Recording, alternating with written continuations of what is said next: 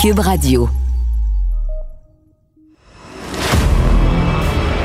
Que Dieu bénisse l'Amérique. The only way we're going to lose this election is if the election is rigged. Remember that. This is the most unusual campaign, I think, in modern history. Que Dieu bénisse l'Amérique. Avec Vincent Dessureau. Cube, Cube Radio.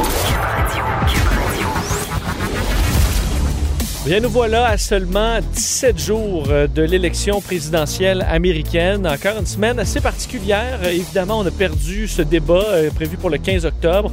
On avait quand même hâte au débat, quoique après le premier, on se demandait est-ce qu'on y gagne vraiment quelque chose dans ce- cette cacophonie entre Joe Biden et Donald Trump? Alors, ça a été remplacé par des town hall meetings. Alors, des euh, rendez-vous, des électeurs vont poser des questions. Et ça a été tout un conflit avec NBC et ABC, le fait qu'on mette les deux town hall meetings en même temps, qui est complètement ridicule. On s'entend, on souhaite que les Américains écoutent les deux de un et n'écoutent pas nécessairement celui de leur candidat préféré pour que leur vote soit influencé selon ce que l'un ou l'autre peut dire. Alors, euh, bon, tout ça a été assez particulier. Et euh, faut dire, un des points majeurs qui est revenu, euh, c'est que Donald Trump, d'un, s'est fait cuisiner, lui, de son côté, par l'animatrice de NBC, Mme Guthrie, qui a été solide, faut dire, à mettre le, président face à ses contradictions. Tandis que du côté d'ABC, sur, faut dire, un studio euh, beaucoup plus simpliste, euh, ben, Joe Biden l'a eu pas mal facile. On pouvait noter que Joe Biden avait l'air un petit peu plus fatigué. Donald Trump, faut le dire, est en forme malgré la COVID-19 qui, euh, bon, qu'il n'a plus, mais il était quand même en forme. Par contre, ça ne l'a pas empêché de dire des, des grossièretés. Entre autres, j'étais moi-même devant mon téléviseur un peu bouche bée. là. Il s'en prend beaucoup pour que Donald Trump euh, nous, nous secoue. Mais il a été incapable de condamner. Là, on sait pour ce qui est des suprémacistes blancs, c'est réglé. Il l'a dit plein de fois qu'il dénonce ça. Mais incapable de dénoncer QAnon, cette conspiration disant qu'on est dirigé par une cabale pédophile sataniste. Euh, c'est l'équivalent de Donald Trump qui se fait poser, croyez-vous, à la fée des dents, et il n'est pas capable de dire que non. Là. Euh, c'est un peu particulier. Je vais vous faire entendre cet échange. Extrait un peu plus long en anglais, mais vous devez aller le comprendre dans le ton. Donald Trump incapable de dire que QAnon, c'est du gros n'importe quoi. Right, while we're doing. denouncing, let me ask you about QAnon. It is this theory that uh, Democrats are a satanic pedophile ring and that you are the savior of that. Now, can you just once and for all state that that is completely not true So, and that disavow yeah. QAnon in its entirety? I know nothing about QAnon. I just told I you. I know very little. You told me, but what you tell me doesn't necessarily make it fact. I hate to say that. I know nothing about it. I do know they are very much against uh, pedophilia. They fight it very hard, but I know nothing about it. They believe it is If a you'd like satanic cult run by the deep study the subject, I'll tell you what I do know about.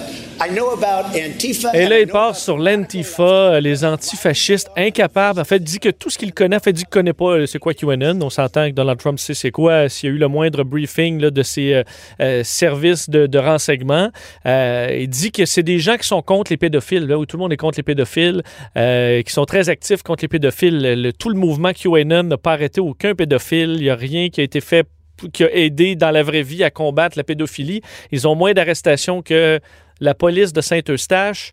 Euh, donc, c'est vraiment, vraiment ridicule et je n'arrive pas à comprendre. Je posais la question à Luc La Liberté tantôt. Ça l'aide en quoi d'aller chercher une talle là, qui est quand même... Oui, c'est gros à l'échelle mondiale, le QAnon, mais on s'entend que c'est pas ça qui se fait gagner l'élection présidentielle, les coucous. Euh, donc, d'aller les craquer, puis euh, qui, eux, pensent que tu es leur gourou, puis que tu leur donnes tout ce qu'il faut pour, pour qu'ils te pensent le gourou, en quoi ça aide Donald Trump à devenir président alors qu'il a besoin des gens plus neutres? Je peux pas croire qu'il y a une majorité de républicains. À mon avis, euh, les républicains, là, ils trouvent ça tout aussi ridicule que vous et moi, là, euh, que QAnon, puis que Bill Gates, c'est un, un, un pédophile satanique, puis que Lady Gaga mange des bébés euh, le soir. C'est euh, très particulier d'entendre Donald Trump euh, dire ça. Et autre fait particulier, on s'attendait à avoir les deux réseaux, évidemment, face à face. On s'est dit, ben, les, codes d'écoute vont aller du côté de Donald Trump parce que c'est là qu'il est le show. C'est pas nécessairement parce que c'est lui qui va gagner, mais que le lendemain, Donald Trump allait se vanter des codes d'écoute, évidemment, puis qu'il a battu l'emmerdant et l'endormant Joe Biden. Mais c'est pas le cas. Les codes d'écoute sont sortis il y a quelques heures. Codes d'écoute partiels, par contre. On va se prendre vraiment un gros grain de sel. Mais il semble qu'il y ait plus de presque 13 millions de personnes qui étaient euh, sur ABC pour écouter Joe Biden, alors qu'il y en avait 10,4 qui faisaient la même chose du côté de NBC. Euh, il reste donc des postes affiliés qui rediffusaient. Alors, on va attendre ces chiffres-là, mais également la diffusion sur le web semble avoir avantagé Joe Biden. Alors, il ne pourra pas se vanter de ça, euh, Donald Trump, dans les prochains jours. Et également, l'autre point difficile pour M. Trump, euh, c'est l'argent. Et c'était pourtant évidemment un de ses grands avantages en 2016, mais Biden domine comme jamais là, euh, au niveau de l'argent. Donc l'argent, ça donne des publicités, de l'influence. Euh, on apprenait dans les derniers jours que la, bon, la campagne de Joe Biden avait accumulé pour le mois de septembre 383 millions de dollars. Et on attendait le chiffre pour, euh, pour Donald Trump. Et Donald Trump, c'est 247 millions, 135 millions de moins. Et dans les coffres, pour le dernier sprint avant l'élection, il y a une différence importante l'équipe de Trump a 250 millions de dollars cash, quand même de l'argent, là, mais 250 millions de dollars cash pour des campagnes, pour euh, réagir sur ce qui va arriver dans les prochains jours. Joe Biden, 432 millions de dollars dans les coffres pour des campagnes. Alors, des pubs de Biden, là, euh, si vous êtes un Américain, vous allez en voir une puis une autre, euh, c'est quand même presque un milliard. tout ça, juste pour euh, la fin de la campagne, c'est des chiffres assez fous. Alors, beaucoup de choses à analyser pour vous tout au long de l'émission. On parlera du congrès. Qu'est-ce qu'on comprend de ce congrès, branche législative du pouvoir américain? On va en parler dans l'Amérique 101. Vous écoutez Que Dieu bénisse l'Amérique. avec Vincent Dessureau.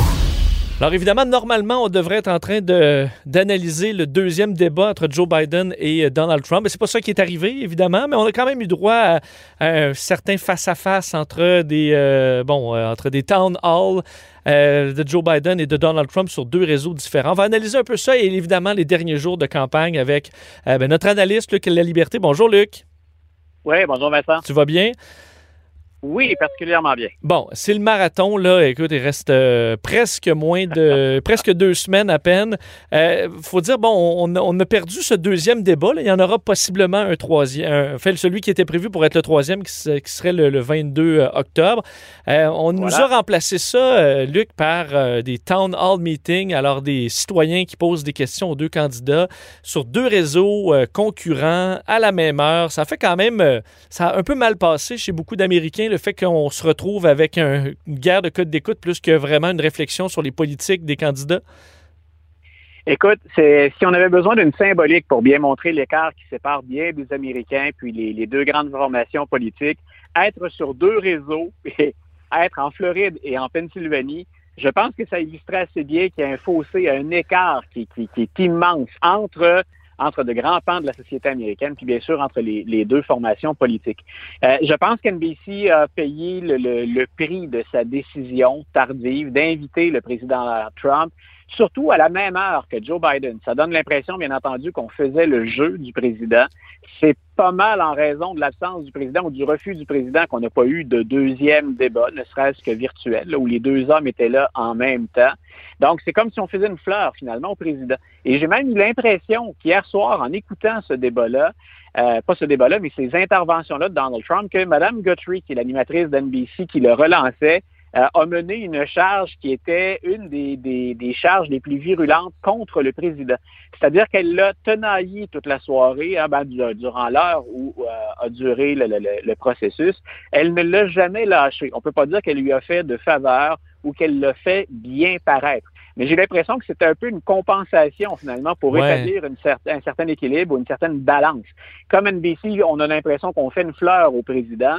Ben, de l'autre côté, on ne l'a pas ménagé non plus. Da- Bon, parlons-en justement du fond. D'ailleurs, il faut dire, euh, j'étais quand même impressionné de euh, cette animatrice, Mme Guthrie, qui doit faire face, Ouais. qu'on le veuille ou non, c'est une, c'est une humaine. là. Donald Trump est un humain aussi, mais c'est une humaine qui sait très bien que de, de, de, questi- de cuisiner le président des États-Unis, ça fait que le lendemain, ben, tu tu bien que Trump va se va, va te taper dessus toute la journée et qu'il va y avoir des milliers de personnes qui vont t'envoyer des insultes, peut-être des menaces de mort. Euh, faire face au président des États-Unis dans le contexte actuel, à heure de grande écoute, ça prend quand même, il faut quand même saluer son, euh, son, son audace d'être capable de faire ça sans... la, voix n'était pas chambranlante du tout pour Mme Guthrie. Non, non, elle a démontré une belle assurance et une bonne maîtrise des dossiers aussi, parce que mine de rien, ce qu'elle remettait euh, à la face du président assez régulièrement hier, ce sont ces nombreuses contradictions. Euh, de dire, ben, écoutez, Monsieur le Président, là, vous dites ça ce soir, mais c'est pas ce que vous aviez dit auparavant. Vous avez déjà défendu tel point de vue. Il semble que ce ne soit plus le cas. Elle est restée, somme toute, en contrôle. Et tu fais très bien. De le préciser. En même temps, c'est inquiétant. Parce que si une animatrice doit se méfier des retombées potentielles le lendemain d'une hmm. entrevue comme celle-là, euh, c'est dramatique. Même au Québec, on le vit, nous, moi je le vis entre autres en écrivant dans le journal. Il s'agit de voir les commentaires sur ben Facebook ou dans le bas des, des, chroniques. Les partisans de Donald Trump se défoulent littéralement, puis il n'y a pas de limite à ce qu'ils peuvent affirmer, puis à leur vocabulaire non plus. Et moi, je fais ça à distance, c'est confortable. Je commente à partir du Québec ce qui se déroule aux États-Unis. Donc, imagine pour Mme Guthrie quand on sait qu'il y a des guerres de réseau, que déjà entre les journalistes, ben, euh, ça grognait à l'endroit d'NBC, et que là, on sait qu'on a le président des États-Unis devant soi et une partie de son électorat qui est littéralement déchaînée, oui, ça demandait beaucoup de caractère. Est-ce que euh, est-ce qu'elle est allée trop loin? Euh, on sait qu'elle a quand même cuisiné pas mal. Elle a même dit vous n'êtes pas un, vieil oncle, euh, un, vieil oncle fou qui retweet n'importe quoi sans réfléchir. Vous êtes le président des États-Unis. Est-ce qu'elle est allée trop loin? Est-ce que Donald Trump a un peu raison de dire ben moi, on me donne jamais le même traitement que Joe Biden ou l'autre côté, ça va l'air pas mal plus facile à ABC? Non, ça c'est la, la défense facile de M. Trump qui est toujours, toujours, toujours en mode attaque et qui ne manque jamais une occasion de dominer un cycle de nouvelles parce que justement, il est en mode attaque. C'est comme si chaque fois que lui attaque, il faudrait retenir des coups par la suite. Euh, M. Trump, c'est un peu l'aspect contradictoire. Quand on joue les durs puis qu'on aime aller jouer dans les coins hein, en termes de hockey, ben on s'attend à recevoir des mises en échec aussi. De frapper, puis ensuite de se plaindre à l'arbitre qu'on a été frappé, hmm. qu'on est traité injustement, ça ne tient pas la route, ça fait aucun sens. Et quand on parle aux États-Unis de, de, Trump fatigue, des gens qui en ont assez finalement de Donald Trump et de ce cirque perpétuel, je pense qu'il y a de ça. On, a, on en a assez chez beaucoup d'électeurs, en tout cas selon ce que nous donnent les sondages, on en a assez de ces jérémiades perpétuelles, hein, de ce jeu attaque suivi de, de, de jérémiades ou de plaintes est-ce qu'on peut jaser des dossiers sérieusement? Et il y en a beaucoup. Et malheureusement, les discussions sérieuses sont esquivées ou sont euh, balayées sous le tapis parce que c'est le cirque qui prend toute la place. Euh, bon, parlons justement de, ce côté-là, un peu cirque, euh, dans, le début de, de l'échange. Euh, Donald Trump a été beaucoup questionné sur la COVID, était incapable de répondre à savoir ce qu'il a eu un test le jour du, du, débat, paru peut-être un peu faible là-dessus, mais j'en parlais en, introduction, incapable de dénoncer même QAnon, donc une conspiration, le mais des plus folles. Et là, je regardais ça, puis moi, j'y croyais pas, Luc, même si Trump nous a habitués quand même à des, des trucs assez spéciaux spécial mais je comprenais pas, et tu pourras peut-être me l'expliquer, en quoi ça l'aide d'une façon ou d'une autre de, défendre QAnon, un groupe là, de, euh, qui, est complètement sauté, dans la mesure où, oui, tu peux aller te chercher un peu ces gens-là qui promouvoient Donald Trump, mais qui, même dans le Parti républicain, je peux pas croire qu'il y a une majorité de républicains qui croient que la société est dirigée par des pédophiles sataniques. Est-ce qu'il n'est pas encore en, encore en train de nuire aux gens plus neutres qu'il a vraiment besoin à l'heure actuelle? Écoute, dans un premier temps, faut croire qu'il y a plus de gens qui croient à ça que ce que toi et moi, on peut en penser ou on semble en penser. Euh, on a une bonne vingtaine, si ce n'est plus, de politiciens républicains qui, cette année, euh, ont, fait la promotion des liens ou des idées euh, de QAnon ou des liens qu'ils entretiennent avec QAnon quand ils ne se revendiquent pas directement du mouvement. Donc, le président doit miser là-dessus fort probablement pour euh, aller chercher l'approbation ou euh, s'organiser pour que ceux qui adhèrent à ça se déplacent pour aller voter pour lui. Là où je comprends moins bien la stratégie, et c'est pas d'être républicain ou démocratique, quand on regarde les chiffres dans les États pivots et au plan national, ça ne va pas bien pour M. Biden. Ça va moins bien aussi dans la campagne de financement c'est M. Biden qui est encore là, hein, euh, a les, les, coups des franches. Euh, qu'est-ce que, dans la performance d'hier, qu'est-ce qui permet à Donald Trump d'aller chercher de nouveaux électeurs? Ou qu'est-ce qui lui permet de ramener des républicains qui le mettent de côté et qui pensent voter pour Biden? Qu'est-ce qu'il leur donne pour, pour leur dire, ben, revenez dans notre équipe, votez républicain? Euh, moi, hier, ce que j'ai vu, c'est le Donald Trump traditionnel, celui de 2016. Le contexte et l'adversaire ont changé en 2020 et hier, on ne le percevait pas dans les réponses du président. Donc, moi, entre autres, ce que j'ai bien hâte de voir, c'est le troisième débat, parce que jusqu'à maintenant, ça tient le coup. On verra, on n'est pas une surprise, on n'est pas une surprise près.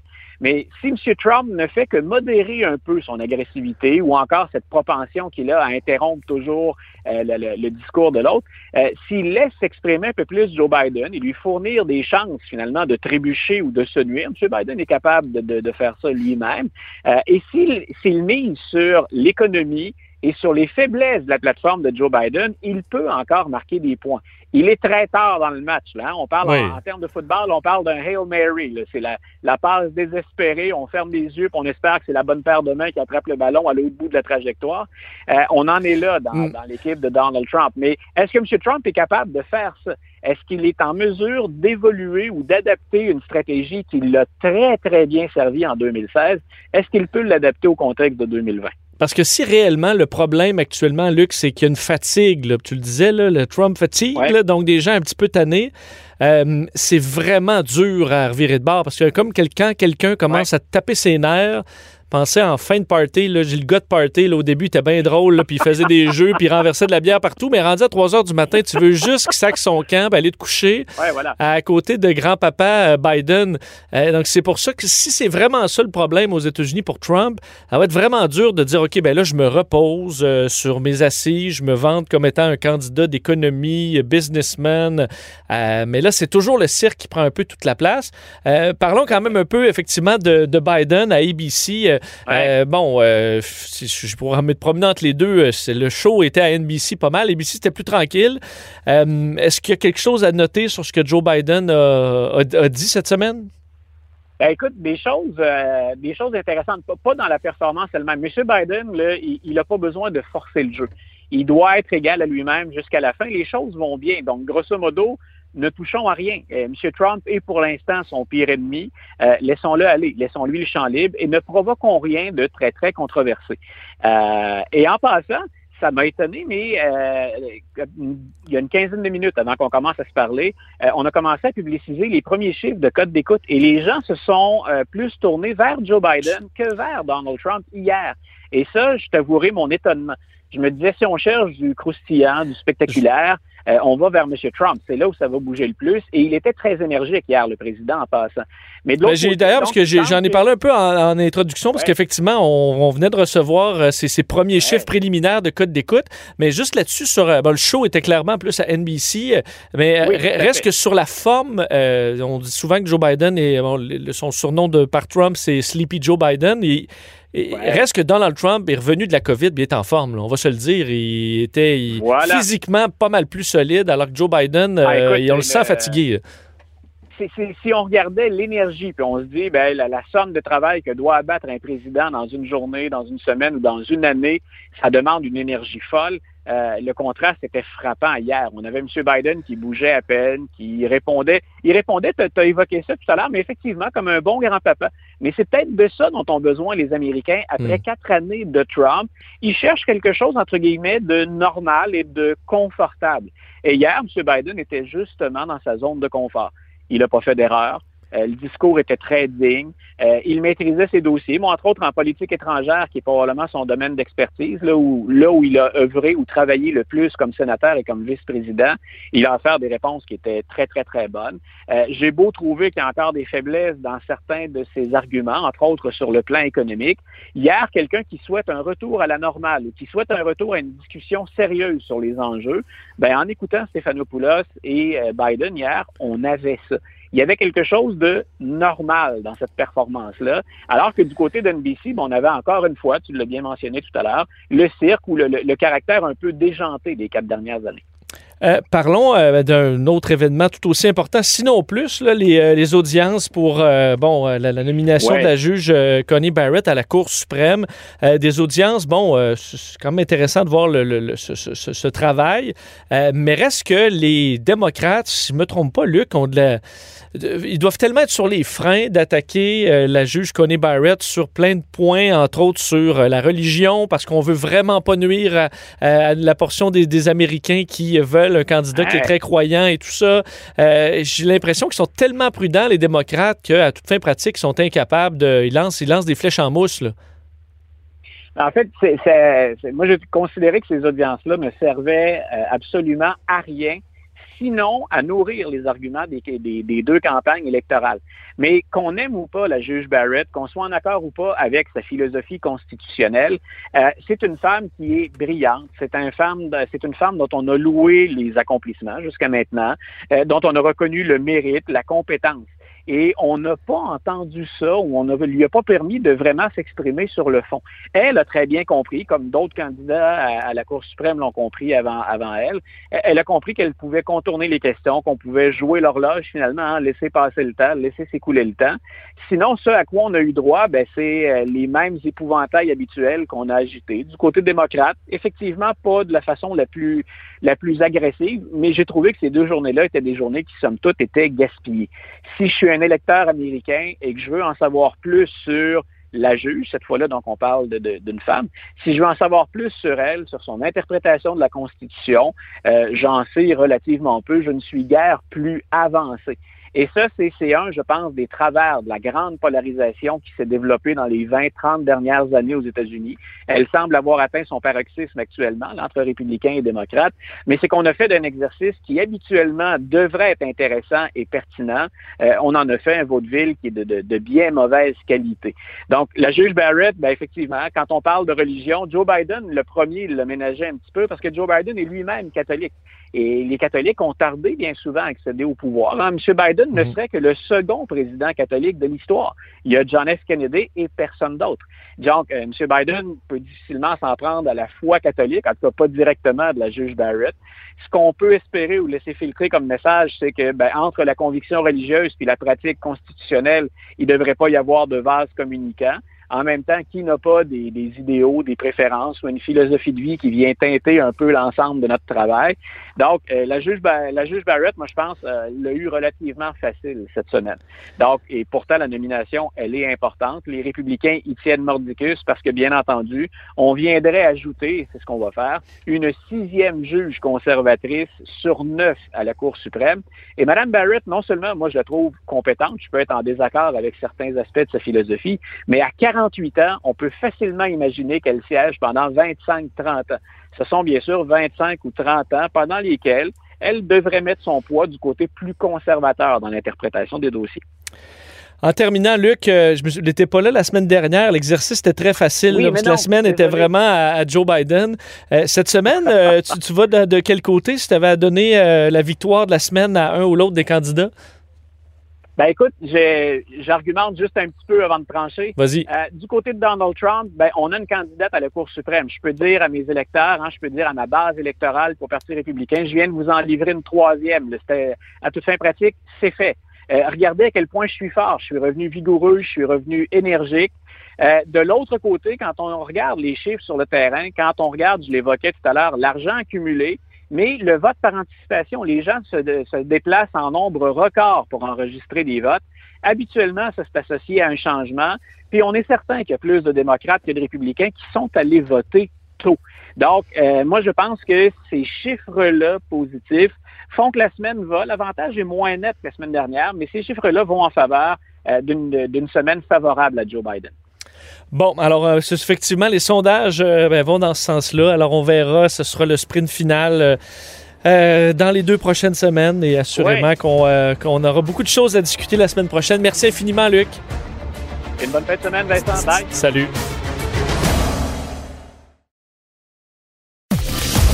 Il a l'étoffe d'un vrai président. Vincent Dessureau anime. Que Dieu bénisse l'Amérique. Alors évidemment, on parle et reparle de Donald Trump euh, beaucoup, beaucoup dans cette campagne. C'est généralement lui, euh, bon, vers lequel on va euh, disons, tourner notre regard parce qu'il déplace de l'air. bon, on sort souvent des phrases assassines ou des trucs des fois un peu particuliers qui nous font, bon, grincer des dents ou lever le sourcil. on parle moins de Joe Biden, évidemment, qui fait une campagne plus tranquille, qui veut représenter peut-être le choix d'un retour à la normale. mais est-ce qu'on le connaît vraiment bien, cet homme Joe Biden? On sait qu'il a été en politique très longtemps, qu'il viendrait d'un milieu modeste, qu'il a traversé des périodes difficiles dans sa vie. Mais je pense que pour beaucoup d'Américains, se résume à peu près à ça.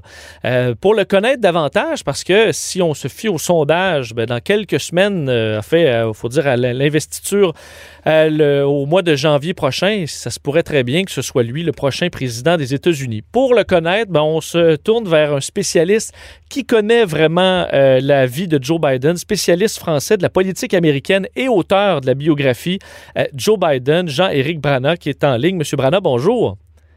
Bonjour. Euh, tout d'abord, est-ce que je me trompe en disant que pour beaucoup d'Américains, euh, on connaît quand même peu de la vie de Joe Biden pour quelqu'un qui a été en politique pendant euh, plus d'un demi-siècle? Oui, effectivement, vous avez très bien introduit cette problématique parce que c'est vrai que si les Américains connaissent quelques histoires sur Joe Biden, toujours les mêmes d'ailleurs, c'est les gros drames qui ont pu jalonner sa vie ou le fait qu'il ait été vice-président, ils savent pas en réalité que ça fait 50 ans qu'il occupe les postes les plus importants dans l'État américain, en particulier au Sénat, où il a occupé les postes prestigieux de président de la commission justice, cette même commission qui est en train de confirmer la juge Amy Coney Barrett actuellement ou, euh, plus tard, et, et c'était son ambition suprême, la commission des affaires étrangères, la plus prestigieuse certainement, dont il avait rêvé et qu'il a présidé à deux reprises, ce qui lui a d'ailleurs euh, euh, valu d'être qualifié par Barack Obama pour être son vice-président Il a commencé très jeune, il n'avait pas 30 ans, en 1972, quand il a été élu pour la première fois et qu'il a battu un éminent sénateur qui n'aurait jamais dû perdre sa réélection. C'était le lancement pour Joe Biden et euh, très vite, il a appris euh, les rouages euh, du Congrès, les rouages du Sénat, le compromis, et il s'est faufilé comme un poisson dans une rivière d'ailleurs mm. pour naviguer au milieu de tous ces crocodiles et devenir quelqu'un d'assez incontournable dans le Sénat et ce qui lui donne une grande force aujourd'hui au moment de cette élection parce que le fait qu'il soit un homme de compromis et de réseau lui permet de pouvoir à la fois tendre la main vers la gauche mais également vers la droite. Je me souviens, M. Branagh, de monsieur, euh, lorsque George W. Bush était président, euh, certains se demandaient, mais comment cet homme un peu simple euh, est devenu président? Mais on disait, lorsqu'il vous serre la main, là, où il vous parle, et vous regarde droit dans les yeux, puis il y a un contact très fort avec les gens comme ça, c'est un de ses avantages. Quelle est la, la, la qualité qu'on connaît moins de Joe Biden qui lui a permis d'avoir cette carrière-là? Je pense que c'est sa capacité d'écoute d'abord, et c'est euh, quelque chose qui sort très fort dans cette campagne. Quand on l'a vu euh, se replier sur Wilmington, euh, ce qu'on a moins vu, c'est qu'en réalité, il a rencontré énormément de gens et qu'il a beaucoup écouté ce qui se passait dans le pays. Ça, c'est une qualité extraordinaire chez un homme politique parce que très souvent, ils ont tendance à vous donner la réponse avant que vous posiez la question, hein, sans être méchant avec mhm. qui que ce soit. Mais c'est vrai que Joe Biden laisse les gens finir leurs phrases il réfléchit et ensuite il apporte une réponse et, on se sent écouté en réalité quand on est euh, face à Joe Biden. Alors ce, cette qualité, il l'a acquise dans son enfance. Vous avez parlé de son milieu modeste, mais aussi il, il a appris euh, à travers euh, son Église, à laquelle il était très fidèle et qui fait partie de sa structuration. Il est empreint de, moralité et de principes et ça vient de là puisqu'il a toujours été très pratiquant et puis parce qu'il a grandi dans un milieu irlandais dans lequel euh, on lui demandait aussi de respecter une certaine hiérarchie. Alors cette capacité d'écoute, il l'a développée tout petit en écoutant euh, les adultes et la façon dont il, euh, il vivait mm. autour de lui. Et puis peu à peu, il, il s'est imprégné de tout cela et lui aussi a pris sa place dans, dans, ben, dans la vie tout simplement. Bon, on disait, euh, les, gens retiennent un peu qu'il vient d'un milieu modeste. Il parle toujours de Scranton, euh, en Pennsylvanie, d'où il vient. Euh, qu'est-ce que vous pouvez nous dire de plus sur sa, sa jeunesse, justement, et quelle a été l'influence qui l'a amené à avoir la vie qu'il a menée et qu'il mène toujours? Alors, alors, alors la plus grosse influence de Joe Biden quand il était à Scranton, c'est Johnny Weissmuller. C'était Tarzan, vous voyez. C'était Ah. ce qui, le- ce qui, le- ce qui le- l'intéressait le plus. Il n'avait que 10 ans quand il a quitté Scranton. Alors, il a, il a vécu dans ce milieu irlandais. J'en parlais dans le milieu de, de sa maman parce que ses parents euh, ont eu un revers de fortune et qu'il a fallu se réunir dans, dans le clan Finnegan avec lequel il partait euh, à la messe tous en, en, en troupe hein, euh, le dimanche. Et puis avec ses amis, par la suite, il, euh, il allait euh, jouer sur les talus à côté où il se prenait pour Tarzan ou jouer au- aux gendarmes et aux voleurs ou, ou aux cow-boys et aux indiens plutôt à cette époque-là. On est à la fin de la guerre, hein, euh, dans les années 50. Et, euh, et puis il allait au cinéma tous les dimanches. Euh, à l'époque, on avait deux films pour une séance. Mais c'est par la suite que son influence est beaucoup plus importante quand il va déménager avec euh, ses parents pour aller dans le Delaware. Et, euh, et là, il va découvrir une vie totalement différente. Il sort de la ville catholique de Scranton pour aller dans la ville protestante de Wilmington. Et, et là, il va créer ses vraies racines avec l'espoir de pouvoir euh, rejoindre euh, ce collège qu'il aperçoit de, sa chambre, qui est Archmere, qui est un collège catholique très réputé, très cher aussi. Euh, et ça va donc être son rêve ultime, ou du moins euh, le deuxième rêve ultime, parce que le premier, c'est de se débarrasser d'un trouble terrible qui, euh, qui l'empêche de vivre, ce bégaiement Mm. euh, dont peut-être on va reparler ensemble. Oui, parlons-en. Justement, ben, sur le, le côté académique aussi, Donald Trump la- la- l'accuse souvent d'être quelqu'un de peu intelligent, que- que- que- qui, qui échouait ses tests. Qu- Qu'est-ce qu'on sait de ça? Et effectivement, la partie bégaiement, qu'il a combattu toute sa vie, ben, on, le- on le ressent encore dans, certains, dans certaines de ses phrases, qu'il qu'il hésite un peu. À quel point ça a été, euh, ça a été un combat difficile pour lui? Alors effectivement, d'abord Donald Trump, vous avez raison, l'attaque beaucoup. Il l'a attaqué d'ailleurs au premier débat et, c'est quelque chose que, qui est compris en Amérique, mais qui n'a pas du tout été euh, en Europe quand il a dit qu'il était dernier de la classe. En réalité, il faisait référence à ce- ces résultats euh, à la fac, à la fac de droit. Donc on est, euh, on est beaucoup plus âgé déjà, mais c'est un moment où, où, où Joe Biden a été euh, en proie à, un vrai, euh, à une vraie difficulté puisqu'il a été accusé de plagiat. Il avait euh, euh, pris dans une revue une partie d'un d'un texte qui, sans, sans, ou plutôt en omettant de, de nommer la revue qu'il avait, dans laquelle il avait puisé ce texte-là. Ça s'appelle effectivement un plagiat et sa carrière aurait pu s'arrêter à- dès ce moment-là puisqu'il est passé en commission de discipline et que le professeur de la matière en question ne voulait absolument pas qu'on le garde euh, à l'université et il a fallu qu'un autre professeur avec qui euh, il brillait euh, le défende particulièrement pour que on passe l'éponge. Mais si euh, il a été obligé de redoubler dans cette matière, à la fin, il a terminé 76e sur 85. Donc la critique de Donald Trump n'est pas à côté de la plaque, elle correspond à quelque chose. Le, le- cette difficulté euh, a été importante pour, euh, Joe Biden, mais effectivement, la plus grosse difficulté de sa vie à ce moment-là, c'était quand même son bégaiement, qu'il a, qui est un trouble qu'il a énormément handicapé depuis qu'il était tout bébé, à tel point qu'il y a énormément d'anecdotes avec ce, ce, ce, ce, ce bredouillement. Mais euh, euh, un jour, par exemple, une de ses professeurs à l'école catholique l'a appelé euh, Monsieur B -B -B Biden, ce qui a rendu fou Oh. furieux euh, Joe Biden, qui n'était pas d'un caractère facile, il faut quand même le dire, qui s'est levé, a quitté la salle, a quitté l'école et est parti pour rentrer chez lui. Bien sûr, ses parents ont été avertis immédiatement. Sa mère l'attendait euh, sur le perron de la porte, non pas pour le gronder, mais pour le ramener à l'école, pour demander, pour exiger de voir la professeure en question, une religieuse, à qui euh, elle, elle s'adressait assez vertement en lui disant que si jamais elle le reproduisait euh, une humiliation de cette sorte, c'est elle-même qui viendrait arracher le bonnet qu'elle avait sur la tête parce que c'était absolument scandaleux. Et c'est un événement fondateur pour euh, Joe Biden parce que il découvre à ce moment-là que sa mère, toute petite, 1m53, qui, euh, qui euh, est absolument dévote et très, très croyante et respectueuse de la religion, pouvait s'adresser ainsi à une religieuse, et c'est une vraie leçon, et sa mère va lui dire par la suite, tu sais, tu dois absolument respecter les gens autour de toi, et la religion en particulier, par contre, tu ne dois pas t'écraser, jamais, parce que c'est important que tu gardes ta dignité. Et c'est quelque chose qui effectivement va le marquer, à tel point d'ailleurs, quand il va rencontrer le pape, il refusera de, baiser sa bague comme le font euh, les catholiques, même s'il respecte bien sûr profondément le pape. Hmm, c'est une très, très intéressante anecdote. Merci, merci de, nous, la faire savoir. Euh, dans les autres événements marquants, évidemment, on fait toujours référence à des, des, des, tragédies dans la vie de Joe Biden. À quel point ça, a été marquant pour lui et ça influence et sa, sa, façon de gérer aujourd'hui? Alors, les, les, c'est vrai qu'on signale toujours euh, ces drames euh, qu'on appelle le drame, le premier de, Joe Biden. C'est en 1972, donc il a 29 euh, ans et 11 mois et il devient le plus jeune sénateur des États-Unis, donc un des 100 hommes les plus puissants des États-Unis, puisqu'on sait à quel point le Sénat américain est important et ces sénateurs qui sont élus pour 6 ans sont effectivement des sommités dans la politique américaine. Et un mois et demi après, il va perdre sa femme et sa petite fille de 13 mois dans un accident de voiture, c'est-à-dire qu'il descend euh, du plus haut jusqu'au plus bas euh, de ce que peut vivre euh, un homme sur le, plan émotionnel. Et ça va être une tragédie absolument terrible qui n'arrivera d'ailleurs pas à gérer à ce moment-là.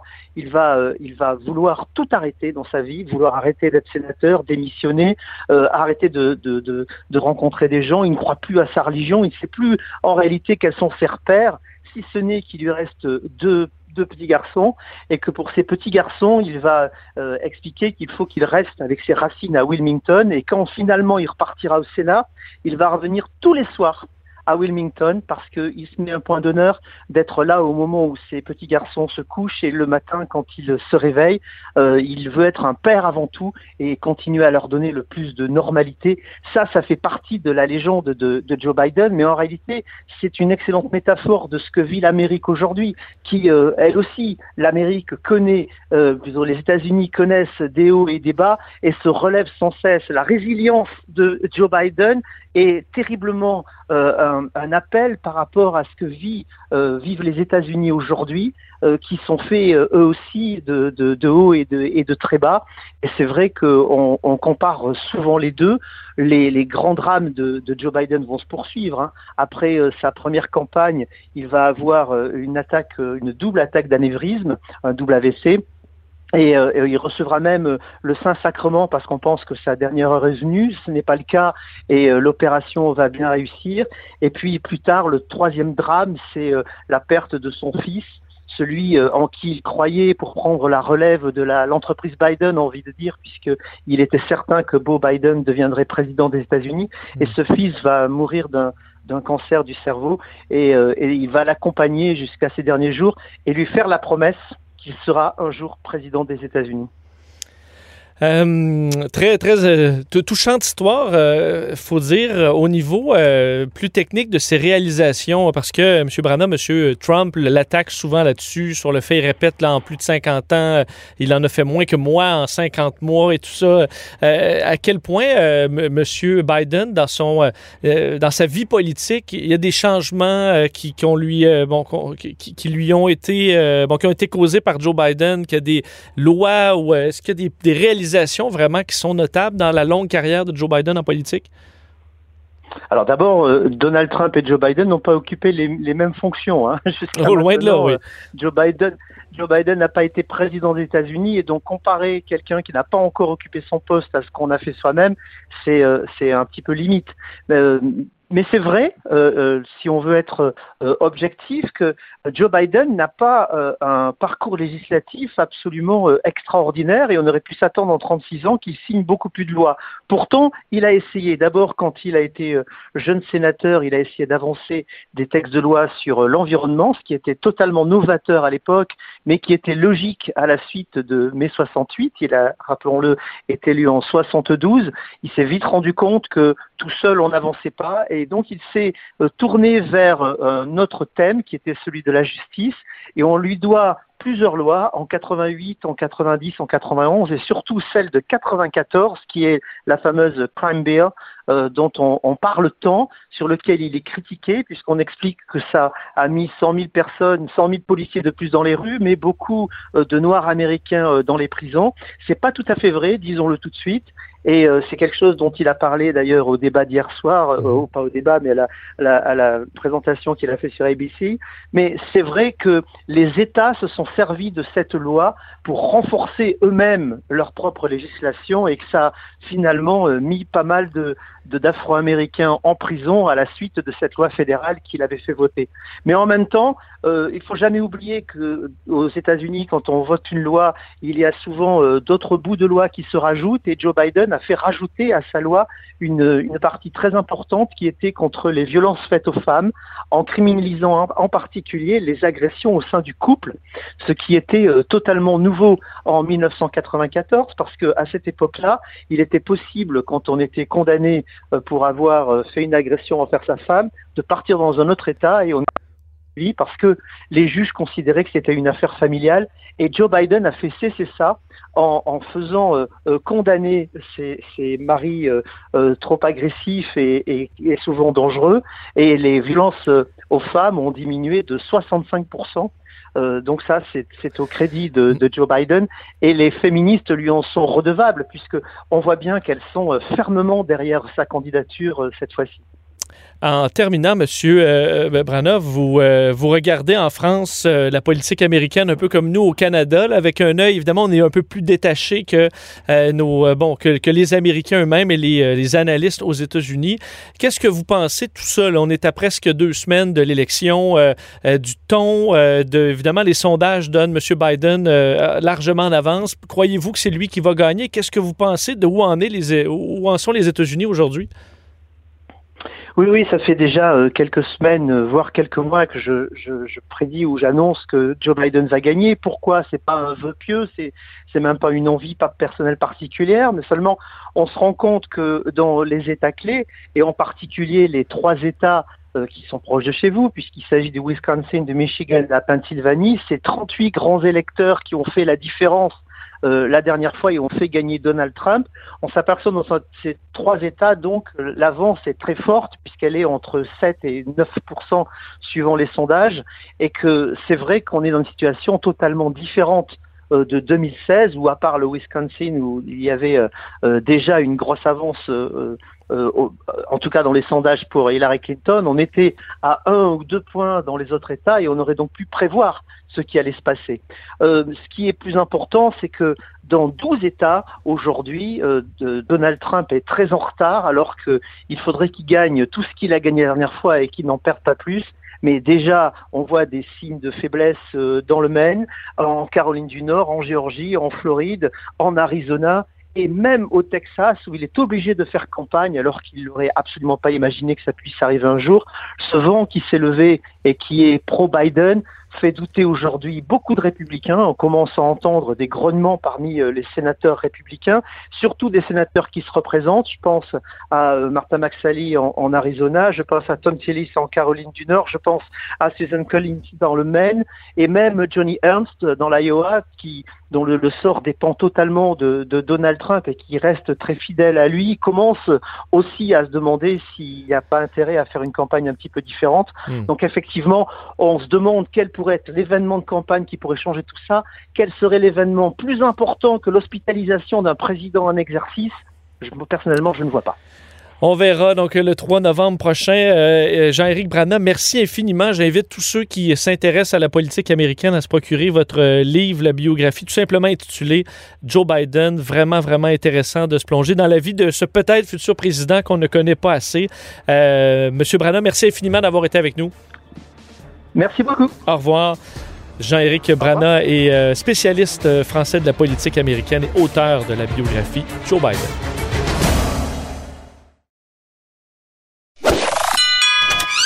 Si la Maison Blanche était à vendre, ça ferait longtemps qu'il l'aurait achetée. Vous écoutez Que Dieu bénisse l'Amérique avec Vincent Dessureau. Les dessous de la politique américaine. Politique américaine 101. Selon la théorie de la séparation des pouvoirs dans les démocraties, on peut noter trois grandes branches, l'exécutif, le législatif et le judiciaire. Tout d'abord, l'exécutif, représenté aux États-Unis par le président, dont on parle évidemment beaucoup et qui gère en quelque sorte, on pourrait dire, la politique courante du pays. Donc les forces de l'ordre, la force militaire, l'administration des services publics, la diplomatie, les règlements, négociation de traités. Ensuite, on a le judiciaire qui contrôle l'application des lois et les sanctions en cas de non-respect. La semaine dernière, dans euh, l'Amérique 101, on découvrait ensemble justement euh, les fondements de la Cour suprême. Reste le législatif, ceux qui votent les lois. C'est aujourd'hui qu'on les découvre en plongeant dans le fonctionnement de la branche législative des États-Unis, le fameux Congrès américain.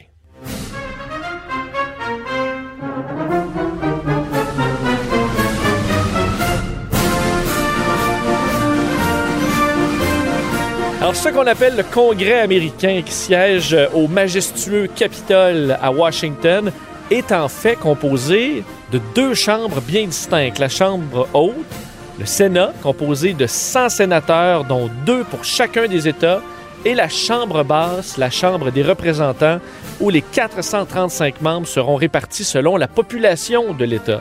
Donc, par exemple, la Californie et l'Alaska ont tous les deux deux sénateurs. Donc, Californie, Alaska, deux sénateurs. Mais ça change pas mal au niveau de la Chambre des représentants euh, parce qu'on va retrouver euh, en Alaska un seul représentant à la Chambre des représentants et pour la Californie, il y en a 53. Alors, vous voyez, la façon de faire la répartition des sièges est très, très différente entre la Chambre des représentants et le Sénat. Selon d'ailleurs le site officiel du Sénat, pour être candidat, on doit habiter dans l'État que l'on représente. On doit avoir au minimum 25 ans pour la Chambre des représentants et 30 ans pour le Sénat. On doit également être citoyen des États-Unis depuis 7 ans à la Chambre des représentants, 9 pour le Sénat. Selon la Constitution, le Sénat et la Chambre des représentants ont une responsabilité égale sur les déclarations de guerre, maintenir l'armée, emprunter de l'argent, gérer les taxes, gérer la monnaie, réguler le commerce, créer et voter toute loi nécessaire aux opérations du gouvernement. Alors, c'est des dossiers importants. Ni le Sénat ni la Chambre des représentants n'ont préséance sur l'un ou sur l'autre, mais le Sénat conserve certains pouvoirs, entre autres l'exclusivité sur le consentement de certains traités et certaines nominations. Depuis ses débuts, la Chambre des représentants est euh, vue comme plus près du peuple, faut dire, depuis sa fondation, alors que les sénateurs sont supposés être un peu plus détachés des aléas de l'opinion publique. Donc, de façon simplifiée, le Sénat va s'occuper davantage des grandes politiques nationales, des grands enlignements du pays à travers le temps, alors que la Chambre des représentants s'occupe davantage des problèmes de la vie quotidienne des citoyens comme ça qu'on pourrait le décrire. S'ajoutent d'autres pouvoirs très importants pour le fameux Congrès américain, comme la possibilité de soumettre des amendements à la Constitution, la Sainte Constitution aux États-Unis, le Congrès qui peut également lancer une procédure d'impeachment, alors de destitution pour démettre le président.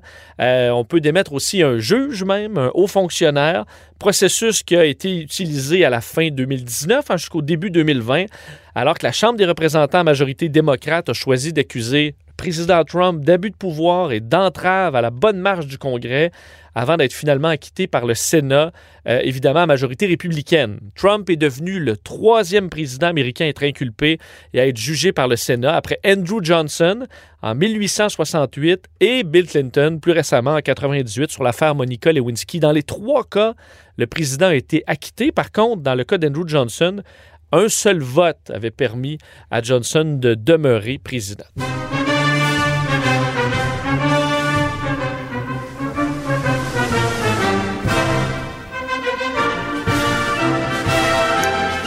Alors, le Congrès des États-Unis est euh, le descendant du Congrès continental qui a institué les bases du pays au cours de l'automne 1774.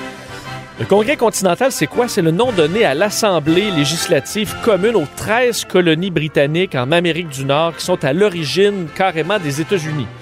Au départ, le nouveau Congrès euh, n'a qu'une seule chambre, et euh, il est représenté de façon égale et possède un droit de veto. Alors chaque membre, chaque État a un nombre identique de représentants et euh, possède un droit de veto. En 1787, une version révisée de la Constitution euh, arrive avec deux chambres et à ce moment, les petits États souhaitent conserver un nombre égal de représentants par État, alors que les gros États, eux, veulent plutôt passer à un mode plus proportionnel. Arrivera finalement un compromis qu'on appellera le compromis de Connecticut, qui déterminera que la Chambre des représentants, la Chambre basse, sera proportionnelle, donc avantageant les États plus populeux, et la Chambre haute, le Sénat, va rester à représentation Alors, dans ce cas-là, deux euh, sénateurs par État. On va solidifier également la séparation des pouvoirs. Je vous en parlais en début euh, de capsule, judiciaire, législatif et l'exécutif pour protéger des abus que chaque branche pourrait avoir et chaque branche va pouvoir se surveiller les uns les autres. Ce nouveau gouvernement entre en fonction en 1789.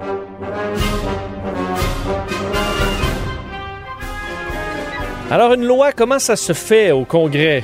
En fait, une proposition de loi peut venir du Sénat autant que de la Chambre des représentants. La proposition de loi va être soumise à une commission qui va entendre plusieurs témoins ou groupes de pression pour influencer le débat. Des séances qui sont en général publiques.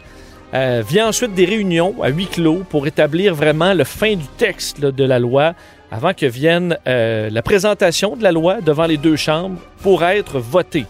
Un membre peut voter uniquement s'il est physiquement présent et qui a représenté, euh, ben, ça a représenté certains problèmes, évidemment, dans l'histoire, euh, lorsque la Chambre était très serrée entre républicains et démocrates et qu'un membre devait s'absenter pour maladie euh, ou autre.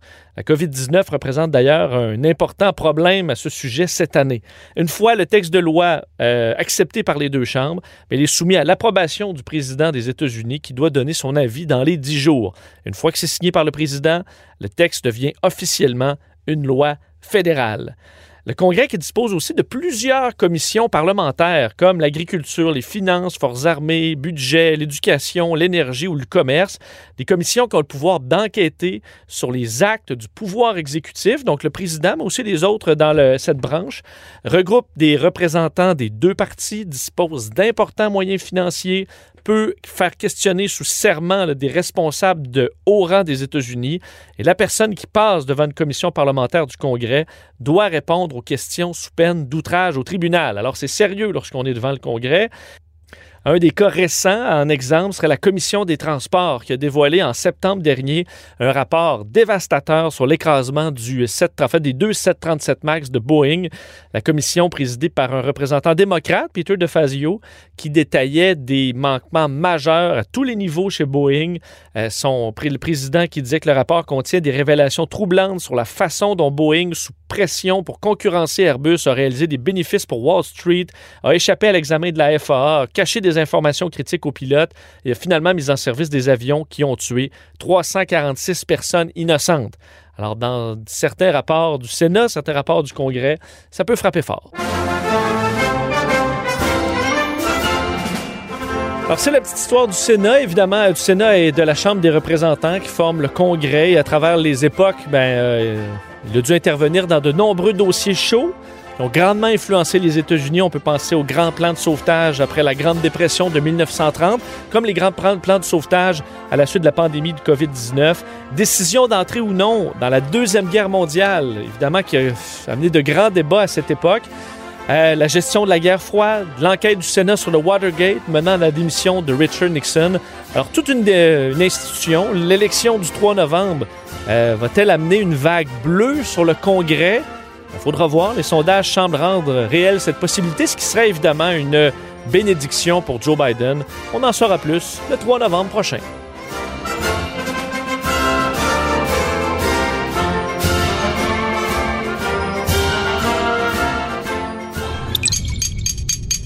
Cube Radio.